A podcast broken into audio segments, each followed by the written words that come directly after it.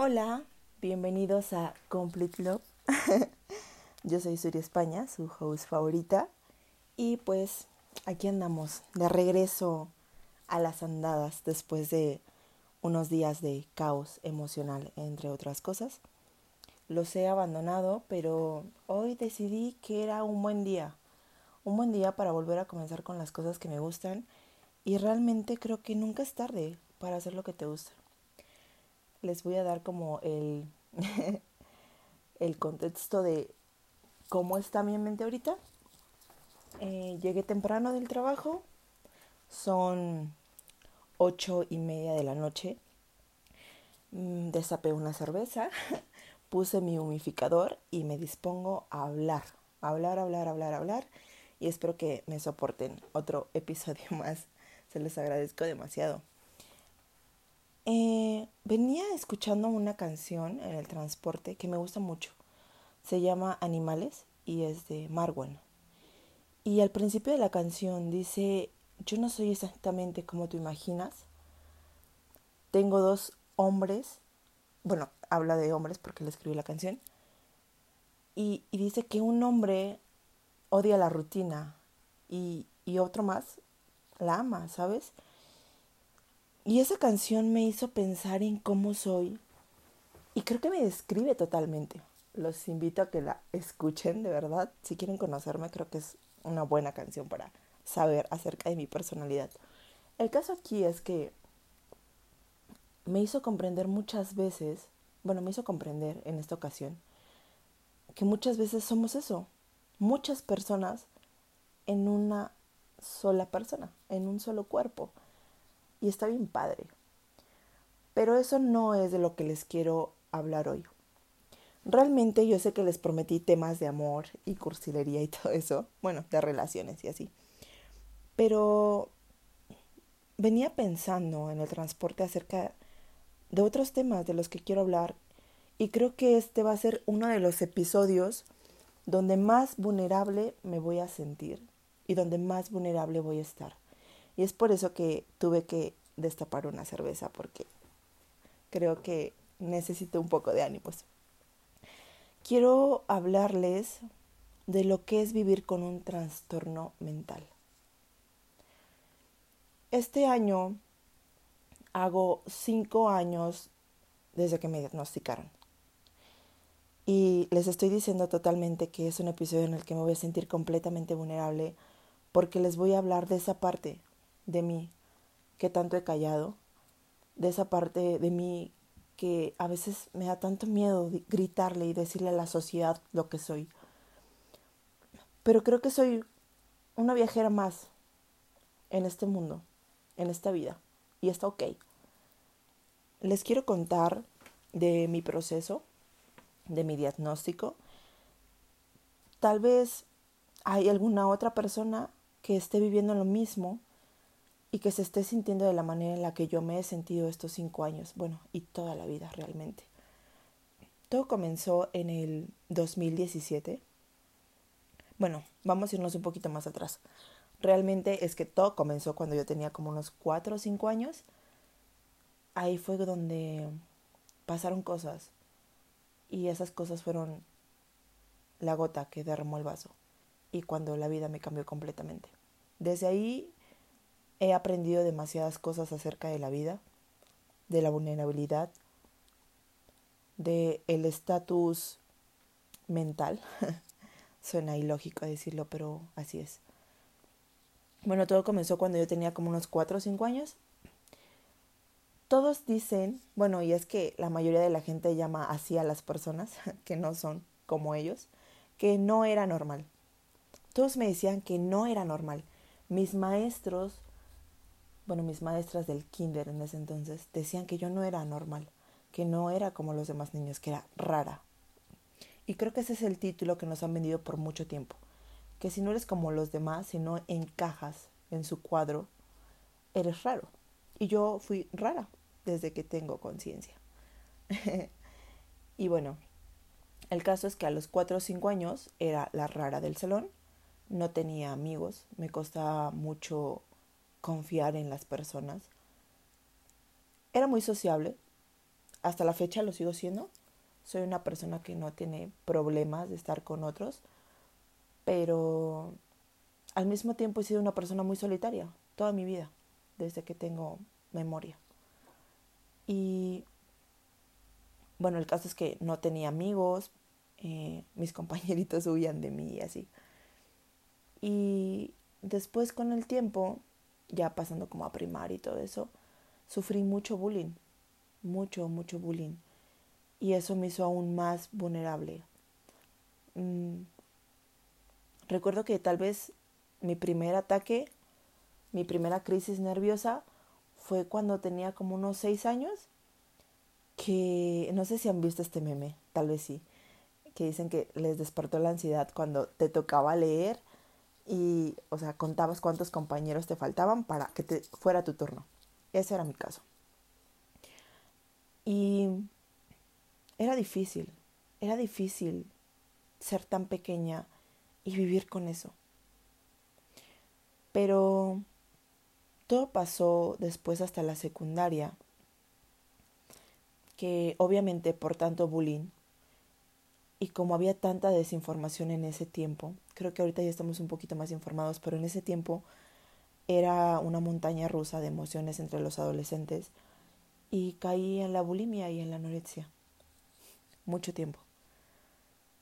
Al principio todo era como por el deseo de encajar con las demás personas, de dejar de ser rara, de que la sociedad, de que mis compañeritos de escuela me aceptaran y me quisieran. Pero eso no funcionó. Nunca me sentí dentro de ese cuadro en los que ellos encajaban y se sentían bien. A pesar de que después de tiempo yo llegué a ser muy delgada, muy, muy delgada, yo sentía que seguía sin encajar. Me seguía sintiendo la rara. Y así pasó el tiempo hasta que cumplí 14 años y me dio mi primera crisis nerviosa como tal, que sentía que me sudaban las manos, sentía que no podía respirar, tenía la taquicardia al tope y mi primera crisis me dio dentro de la casa. Entonces mis papás muy asustados porque veían que no podía respirar, que me costaba, que mi corazón estaba como a mil, me llevaron al médico, a urgencias, y recuerdo que el médico que me atendió, de verdad, fue muy patán. Fue muy patán y una muy mala persona. Y le dijo a mis papás, ¿saben qué? No tiene nada, lo que acaba de pasar fue una crisis nerviosa. Me pusieron como un sedante y le dijeron a mis papás, o sea, esto es como puro capricho, ¿sabes? O sea, no, no hay manera aquí. O sea, no es otra cosa más que puro capricho. Porque les digo, el, el término de las cosas mentales está muy cerrado y era un tabú todavía. Creo que hasta la fecha lo sigue siendo, pero ya menos. Pero en ese entonces lo era mucho más. Y entonces, después de eso, tuve otras dos crisis nerviosas más. Y recuerdo que mi hermano estaba enfermo del estómago. Y tocaba ir con uno de sus médicos que lo estaba atendiendo. Y tuve una crisis de ansiedad cuando estábamos en su consulta. Entonces ese médico habló conmigo, me dijo todo va bien, yo voy a hablar con tu mamá y vamos a ver qué, qué, qué va a pasar. Este, no tienes nada físico, es, lo que acabas de tener es una crisis de ansiedad o crisis nerviosa. Entonces habló con mi mamá y le dijo, ¿sabe qué? Lo que esa niña necesita pues es un psiquiatra. Yo tenía como, sí, casi 15 años. Y mi mamá dijo, no, como un psiquiatra, mi hija no está loca, o sea, no la voy a llevar. Entonces ya el médico fue, bueno, es su decisión, no la puedo obligar. Y no me llevaron al psiquiatra. Y recuerdo que desde ahí no culpo a mi mamá, pero digo, wow, cuánta desinformación y cuánto nos ha vendido la sociedad. Y recuerdo que mi mamá me dijo que si le volvía a hacer alguna de esas escenitas, pues me iba a castigar. Y a mí me dio muchísimo miedo. Me dio muchísimo miedo sentirme así. Y lo siguiente que pasó en mis siguientes crisis fue que yo me encerraba en mi cuarto y lloraba. Lloraba hasta que se me pasaba la crisis o hasta que me quedaba dormida. Fue fueron años muy oscuros de mi adolescencia. Porque no viví mi adolescencia como los demás niños que salen a divertirse, que juegan en la calle, que tienen amigos. Yo vivía sola, yo vivía llorando, yo vivía triste, me sentía muy vacía. Y a eso le, le, sumamos lo físico, que era la bulimia y la anorexia, que bueno, ese es todo un caso y todo un viaje realmente. Que, que la sufrí bastante, tengo que admitir. Fueron muchos años de desesperanza, de decir nunca voy a hacer lo suficiente para la sociedad, nunca voy a hacer lo suficiente para mis padres, nunca voy a hacer lo suficiente para una persona y nunca nadie me va a querer por lo que soy. Y yo misma me condené a la infelicidad y a la desgracia totalmente, por mucho tiempo. Después, como ustedes no saben, pero estoy aquí para contárselos, conocí a una persona y me aferré a esa persona. Esa persona era más grande que yo y ahora caigo en cuenta de que todo fue un abuso, de que se aprovechó de mi vulnerabilidad. Ahora lo comprendo. En ese momento lo veía como otra cosa, pero ahora que he tomado terapia, que he estado con mis médicos y todo, comprendo todo. Comprendo que fue un abuso. Y qué triste que me haya dado cuenta hasta ahora. Pero bueno, sigamos como con lo que estaba pasando. Entonces yo recuerdo que pues vivía totalmente en desilusión, tenía muchos problemas con la comida, hasta que mi mamá se dio cuenta que pues que estaba vomitando, que tenía problemas. Y lo vuelvo a decir, ahora ya las cosas han cambiado totalmente, pero en ese momento yo recuerdo que me sentaban a comer y me decían, hasta que no te termines el plato, no te paras de la mesa. Y era un trauma total, de verdad, era un trauma total vivir con eso todos los días, de que llegara la hora de la comida y yo estar sufriendo por algo que debería de ser tan normal, ¿saben? Por algo que los seres humanos debemos de disfrutar, la comida. La comida es algo de lo más precioso y de lo más delicioso. Pero yo sufría demasiado para comer. Y así pasé demasiado tiempo eh, ocultando la comida en mi cabello, en mi ropa, en las mangas de, de mi suéter, de, de la blusa que estuviera usando. Y fue muy tétrico vivir eso. Después eh, pasó el tiempo y bueno, yo seguía con las crisis nerviosas, llegué a practicar cutting, que no sabía que se llamaba cutting. Ahora sé que ese es cutting y que es como la práctica de autoflagelarse.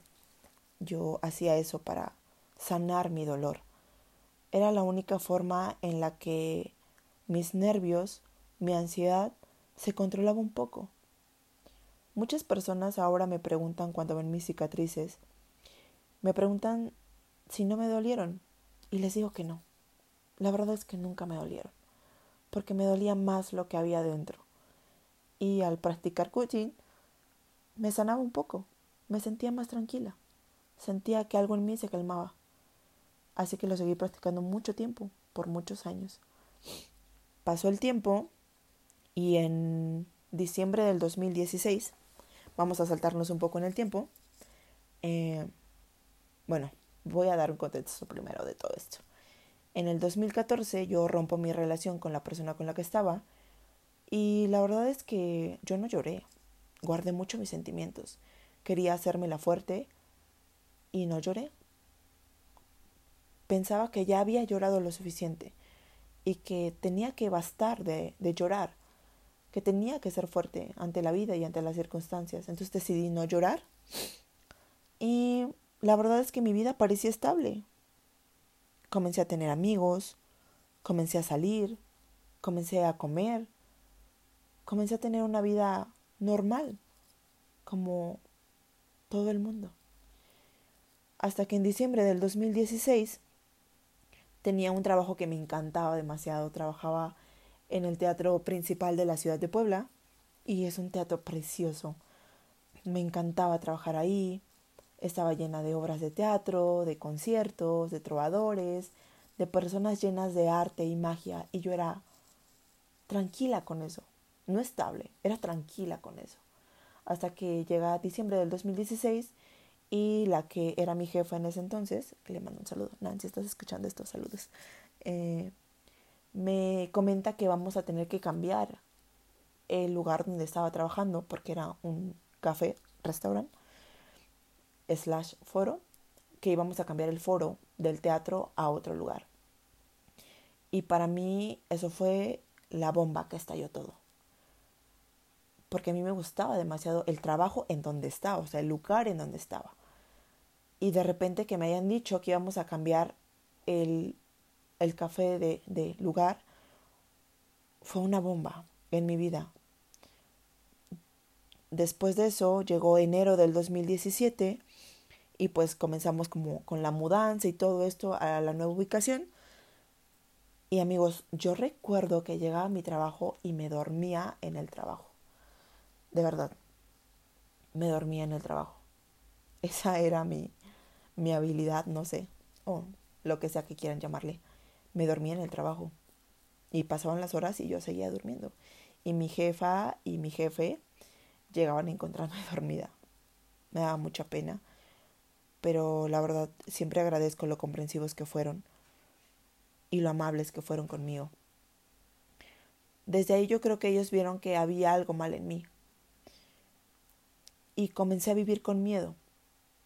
No solo el miedo de no encajar en la sociedad y todo este miedo que me habían metido durante años y con el que había vivido 23 años. Había vivido 23 años así, con miedo, con desesperación, con angustia, con no sentirme suficiente. Pero en el 2017 fue cuando estalló todo.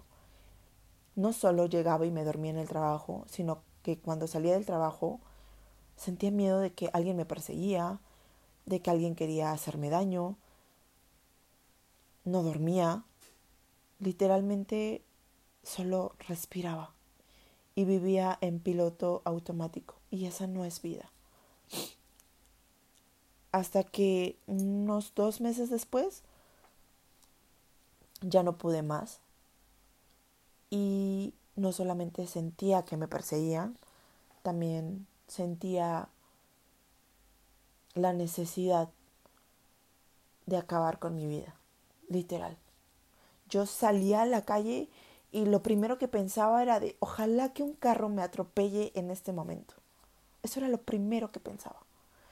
O pensaba, ojalá y alguien me asalte y me navajé casi casi y me deje muerta y ya, o sea, se acabó todo esto. Porque venía cargando tantas cosas, venía con tanto peso emocional de todos esos años que estaba harta, estaba cansada. Y entonces un día recuerdo que no fui a trabajar. Me sentía muy, muy mal. Y yo soy de las personas que por muy mal que se sienta siempre va a trabajar. Pero en esa ocasión de verdad me sentía agotada con todo. No fui a trabajar. Y recuerdo que mi mamá fue a hacer como que algo temprano y me encontró en la casa como a mediodía y yo estaba llorando.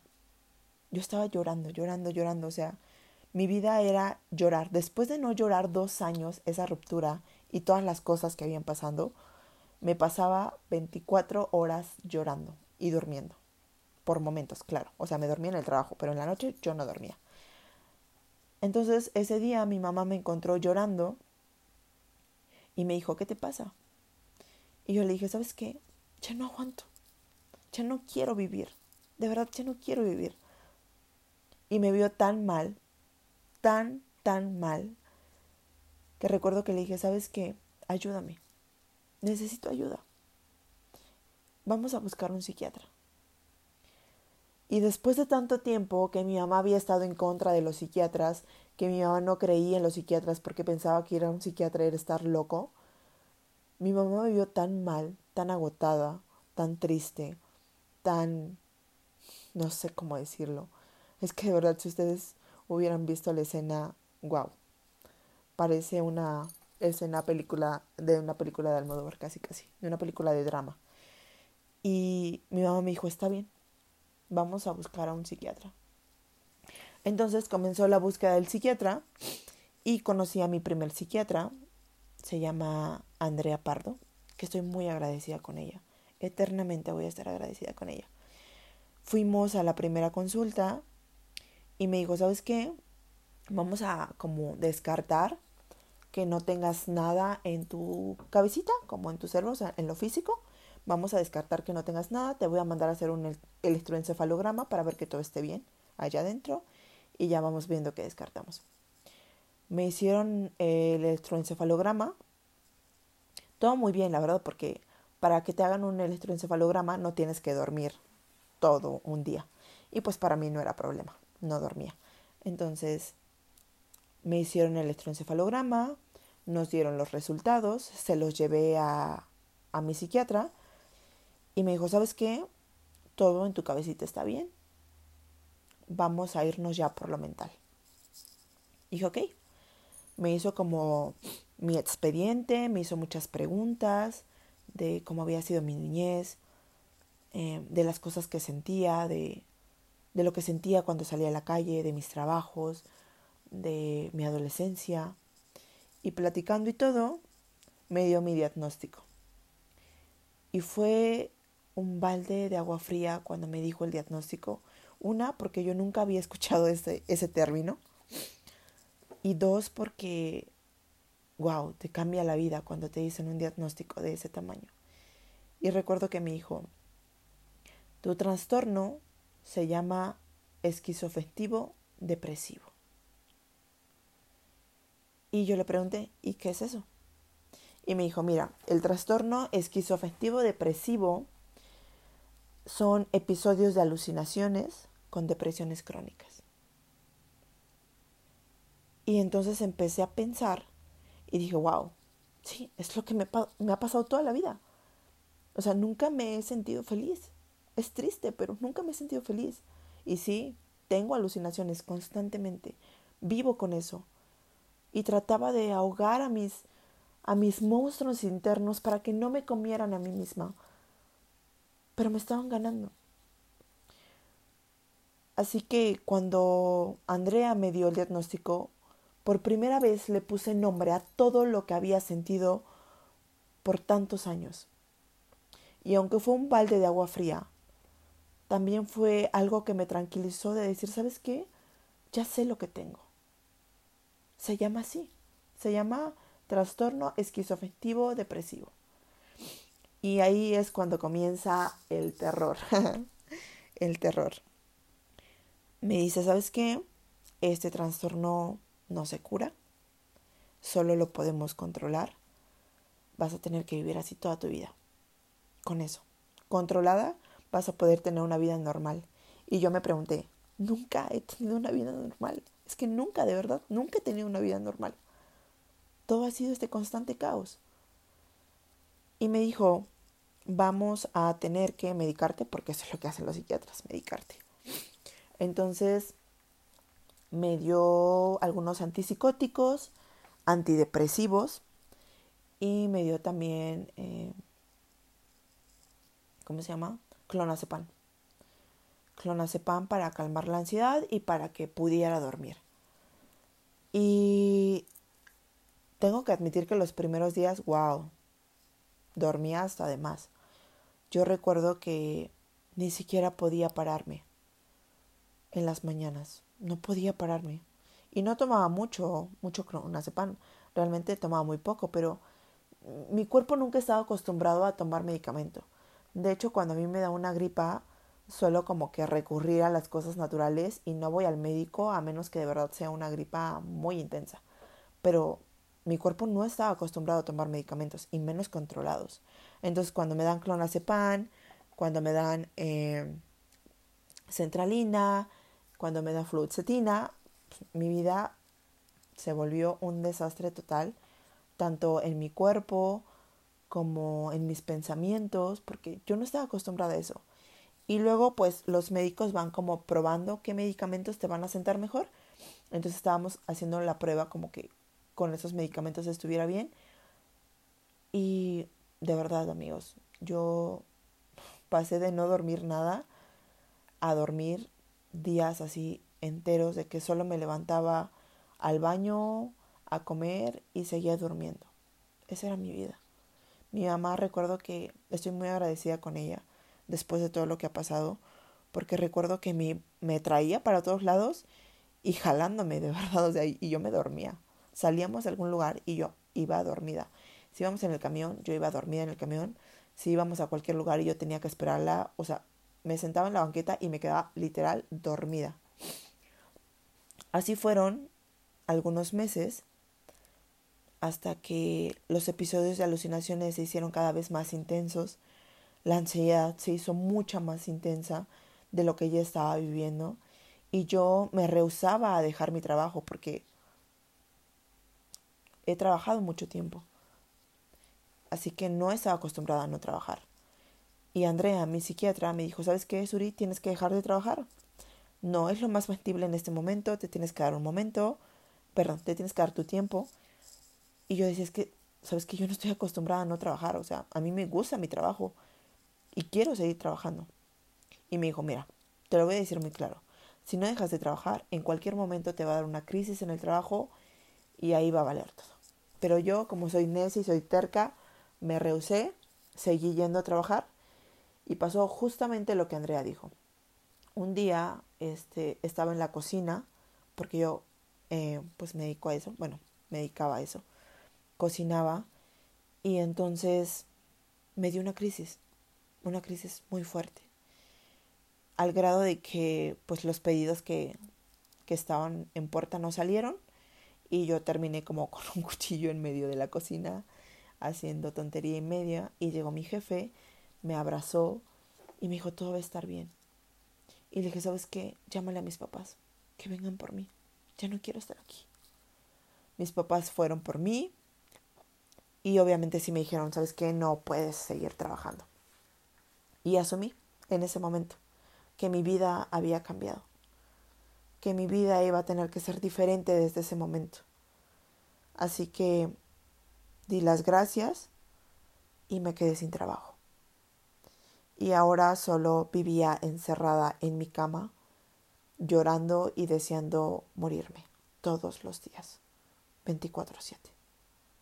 Eso era lo único que deseaba, morirme. Suena fuerte, suena duro, suena frío, pero eso era lo único que deseaba. Y ahora he comprendido muchísimas cosas, pero en ese momento no lo comprendía. Lo único que yo quería era saciar mi dolor, que me dejara de doler, dejar de sentir. Era lo único que de verdad deseaba en ese momento. Así que pasaron las semanas, yo iba normalmente al psiquiatra una vez a la semana o una vez cada 15 días, y en una de las consultas eh, le expliqué a la psiquiatra todo lo que había pasado en esa última semana y recuerdo que me dijo que me saliera un rato del consultorio, que necesitaba hablar con mi mamá. Entonces habló con mi mamá y ya después volví a entrar al consultorio y recuerdo que nos dijo, nunca había tenido un caso tan difícil como el tuyo. En todos mis años de psiquiatría, nunca había tenido un caso tan difícil. Y fue como, wow. Y me dijo, ¿sabes qué? Yo no me especializo en esta área de esquizofestivo, pero te voy a recomendar con alguien que, que sí. Te voy a dar su número y todo. Él te va a atender. Ya le di como tus datos y todo. Pero le dijo a mi mamá, ¿sabe qué? Yo creo que Suri va a necesitar una hospitalización. Y una clínica mental es muy cara. Cuando apenas esté pagando una semana, va a tener que pagar la siguiente y Suri no va a tener que estar una o dos semanas. O sea, Suri se va a llevar su buen tiempo. Entonces le dije a mi mamá, ¿sabe qué? Tiene que buscar algunas otras ayudas para que pueda estar mejor. Eso pasó un lunes. El martes mi mamá dijo, ¿sabes qué? Vamos a buscar como ayuda de hospitales que nos puedan proporcionar lo que necesitas. Y sí, fuimos un martes a inscribirme como a esos programas. y el viernes de esa misma semana decidí que ya no quería vivir y me tomé una botella de clonazepam. Ahora sé que el clonazepam no te mata, pero en ese momento pensaba que sí. Así que me tomé una botella de clonazepam. Fue un viernes. y solo recuerdo que me la tomé. Y de ahí no recuerdo nada hasta dos días después que estaba en una cama de hospital.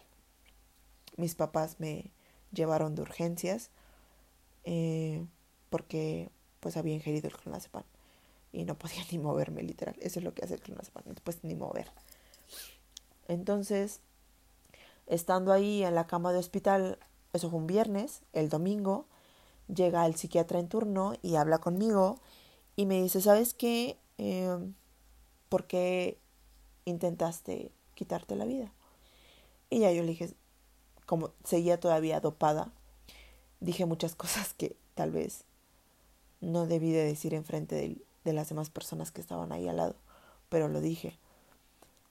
Y entonces el psiquiatra me dijo, yo creo que lo más cordial es que te hospitalicemos en una clínica mental.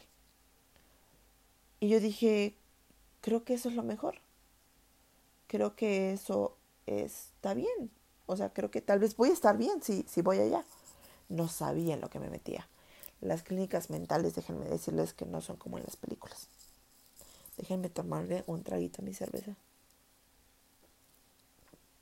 El caso es que yo no sabía en lo que me metía, pero dije, bueno, si es para que esté mejor, adelante. Y le dije, está bien. Entonces me trasladaron de la clínica a, la otra clínica mental. Me llevaron en ambulancia y toda la onda, ¿no? Yo llegué allá, este, te dan como que un uniforme. Eh, no puedes meter celulares, no puedes meter cosas punzantes, lapiceros, sacapuntas, aretes, anillos, nada de eso, o sea, te quitan literal todo. Y como pensaba que era lo mejor, dije, bueno, está bien, voy a estar ok aquí. La primera noche, pues no, llegué domingo en la noche, entonces la primera noche no la sentí porque todavía iba un poco dopada. Pero ya el otro día amanecí y al menos en la clínica en la que yo estuve, te levantan tempranísimo a bañarte. O sea, literal es de que son cinco y media y te están levantando para que te pares a bañarte. Y es todo un caos realmente, no es como lo pintan en las películas de que cada quien tiene su cuartito y así. O al menos en la que yo estuve, no. Y recuerdo que la psiquiatra que estaba en turno de ese pabellón sí permitía visitas los días jueves. Así que yo pensaba que el jueves iba a ver a mi familia. Pero como llegué muy alterada, en crisis ellos le llaman, decidieron que lo mejor era ponerme en sujeción. Y ahí les va. Ahí les va el término de sujeción en un hospital psiquiátrico. El término de sujeción es que te atan muñecas, o sea, manos y pies, dependiendo de qué tan en crisis estés. Y solo te dejan libre una mano o las dos para comer o para ir al baño. Y así me pasé los días hasta que llegó el jueves y yo dije voy a ver a mi familia. Pero como según, entre comillas, estaba en crisis, no podía, no me permitieron ver a mi familia. Dijeron que no era posible porque yo estaba en crisis, podía hacerles daño o podía hacer cualquier otra locura, entonces no era lo más factible que viera a mi familia. Pero la comida de hospital es tan horrible, de verdad, la comida de hospital es lo peor del mundo, lo peor, lo peor, lo peor. Y no solo eso, o sea, cuando pasé ya la segunda noche en, en el hospital, bueno, en la clínica psiquiatra, psiquiátrica, perdón, me di cuenta de que vivía aún con más miedo, ¿sabes? Porque había personas que estaban en una crisis mucho más fuerte que la mía. Entonces, estar rodeada de ellos, bueno, de ellas porque estaba entre mujeres, estar rodeada de ellas me daba mucho más miedo. Y recuerdo que así pasé 25 días. 25 días con desconocidos, 25 días sin poder ver a mi familia, 25 días dopada, atada de manos y pies y solo siendo libre para comer e ir al baño. Y fue la incomodidad más grande de mi vida. Hasta que después, una de las chicas que estaba en el pabellón conmigo, recuerdo que ella se había como que tomado unas pastillas, como porque había cortado con su novio y así. Entonces, ella iba a salir mucho más pronto que yo. Porque no estaba ahí como por algo mental, según, según los psiquiatras, ¿no?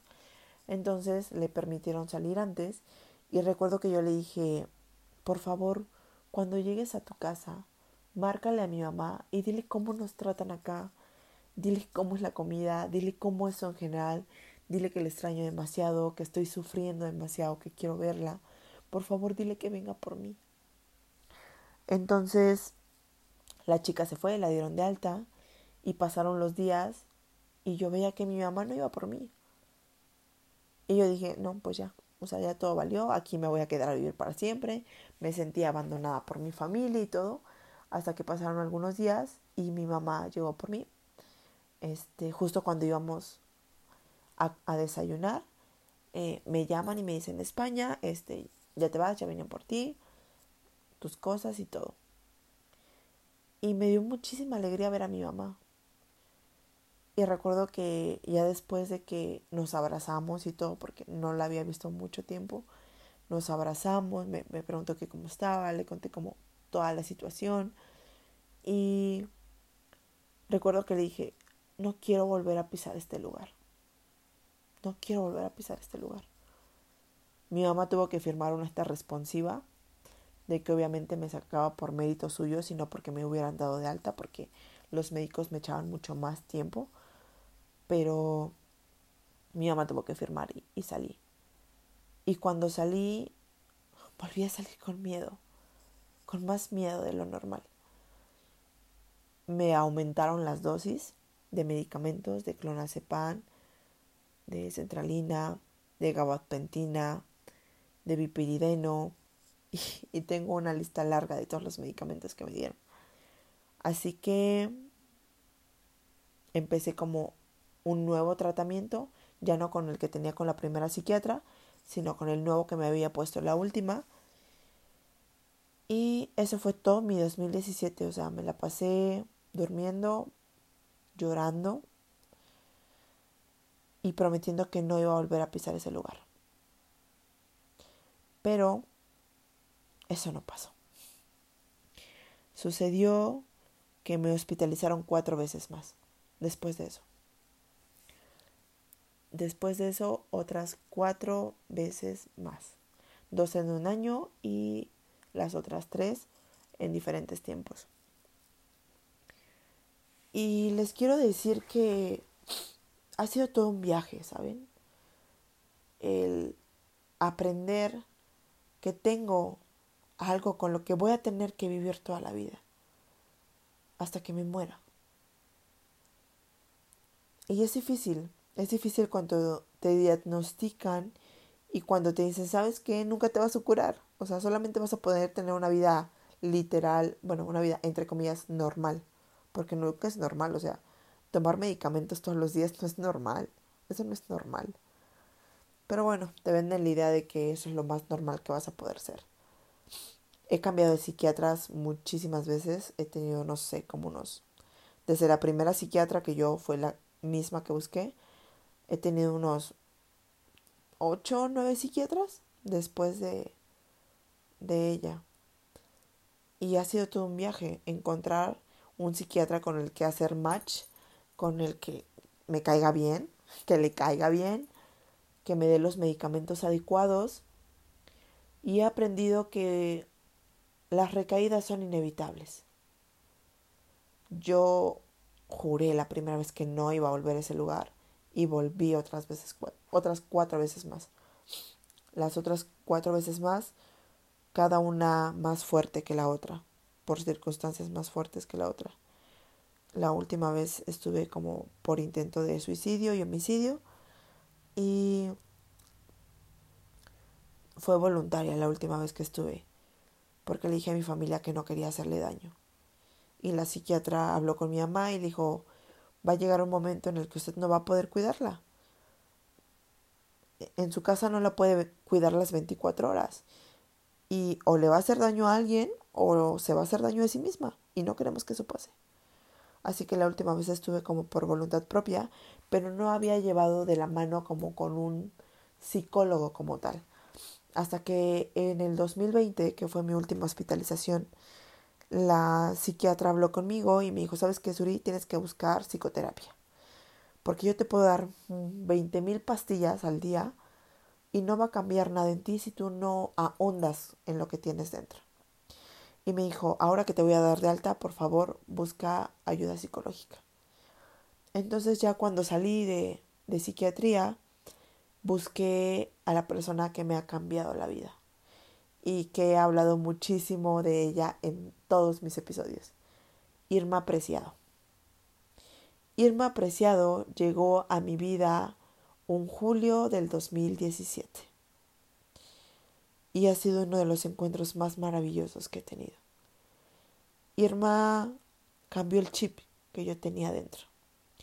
Mejor dicho, me ayudó a cambiarlo y de creer que yo no era lo suficiente, de creer que yo no podía con la vida, de creer que iba a vivir toda mi vida infeliz, que toda mi vida iba a ser desdichada, empecé a encontrar todas esas pequeñas cositas que me habían lastimado durante tanto tiempo.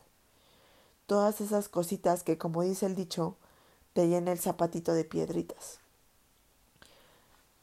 Ahondamos en cómo había sido mi niñez, mi adolescencia, en cómo eran mis nuevos pensamientos, en cómo habían sido mis relaciones, tanto familiares, laborales, de pareja. Y me di cuenta, y ella me lo dijo, de que soy una de las personas más resilientes, tanto que yo conozco. Hablo por mí, claro. Soy una de las personas más resilientes que conozco. Que no me doy por vencida, y de que tengo muchísimo aguante para el dolor. De que me pueden ir una, dos, tres, cuatro, cinco veces si tú quieres.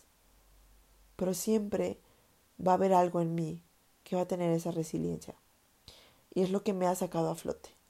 Así que comencé mi viaje en terapia. Eh, empecé a ver a Irma cada ocho días, cada semana. Y cada semana iba descubriendo algo nuevo.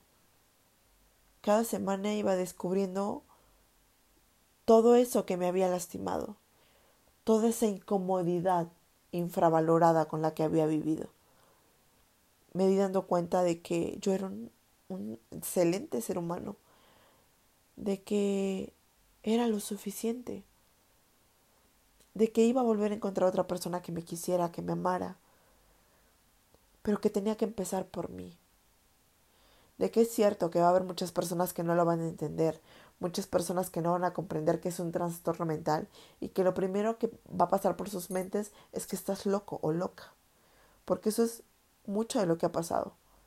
Cuando yo le digo a alguien que tengo un trastorno mental, lo primero que piensan es, ¿sabes qué? Estás loco.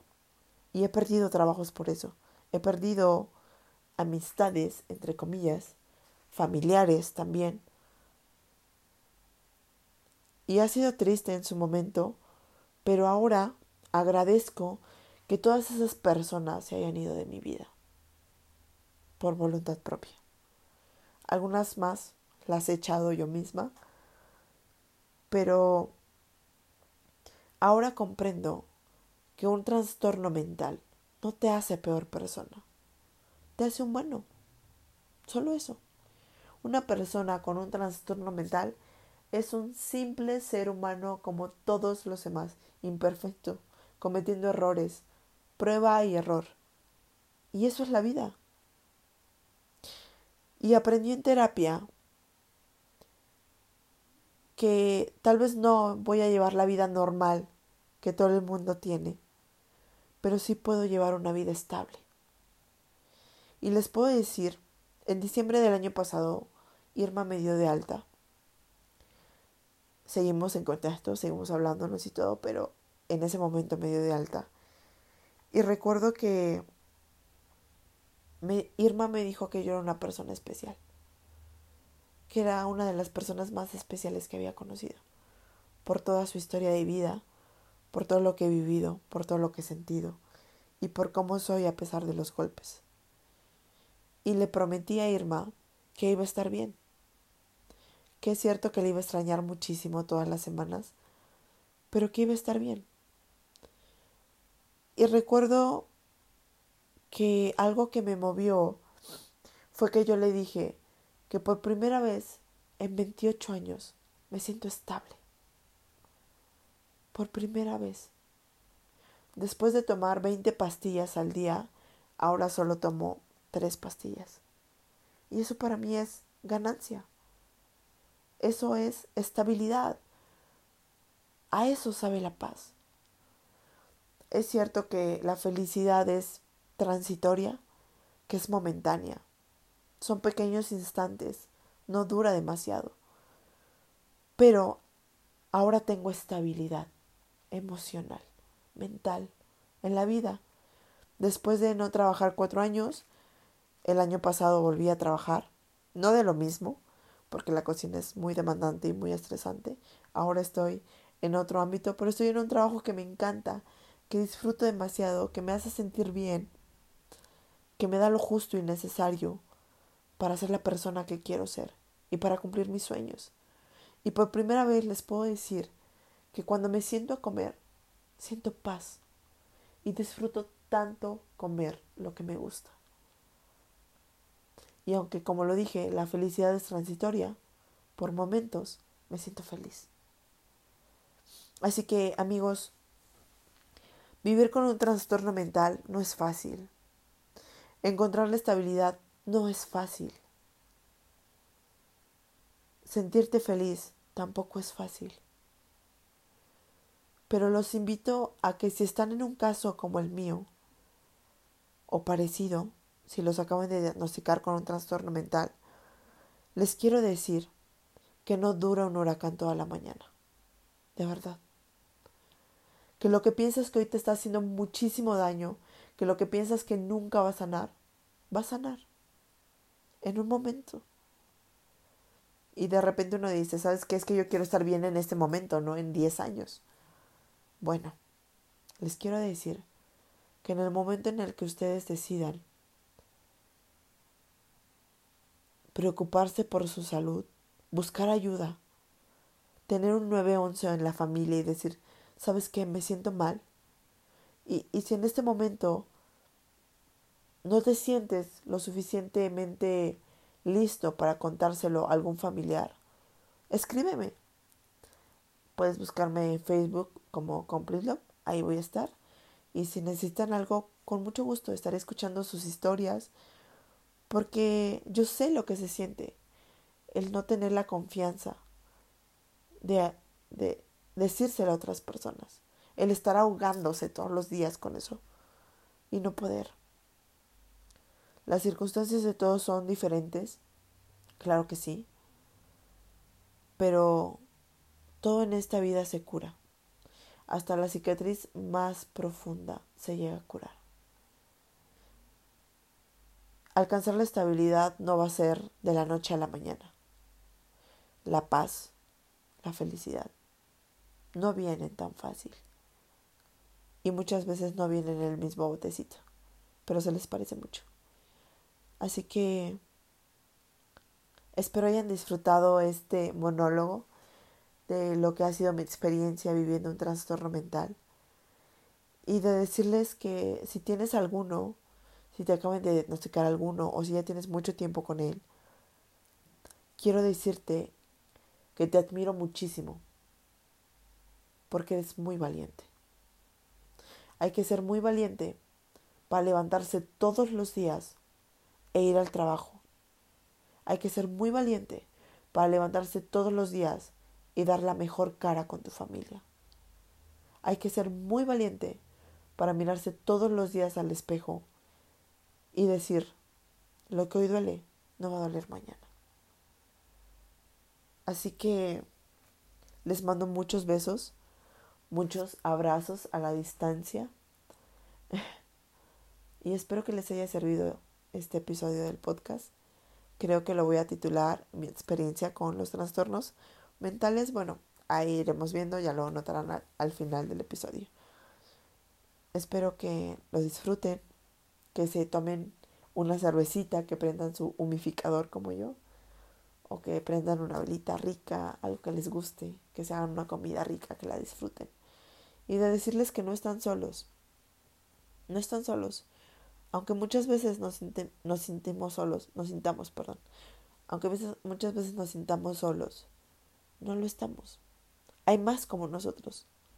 Somos muchos más de los que ustedes creen. Así que hagamos una comunidad bonita. Escríbanme, coméntenme qué les pareció este episodio. Y yo creo que estaré grabando otro más, hablando sobre otras cositas que de verdad les devuelve las relaciones. Les devuelve las relaciones. Quiero también hablar algo como sobre la crisis en general entonces, pues por acá nos estamos escuchando. Les mando toda la buena energía del mundo. Hasta aquí mi reporte. Cuídense mucho y nos vemos.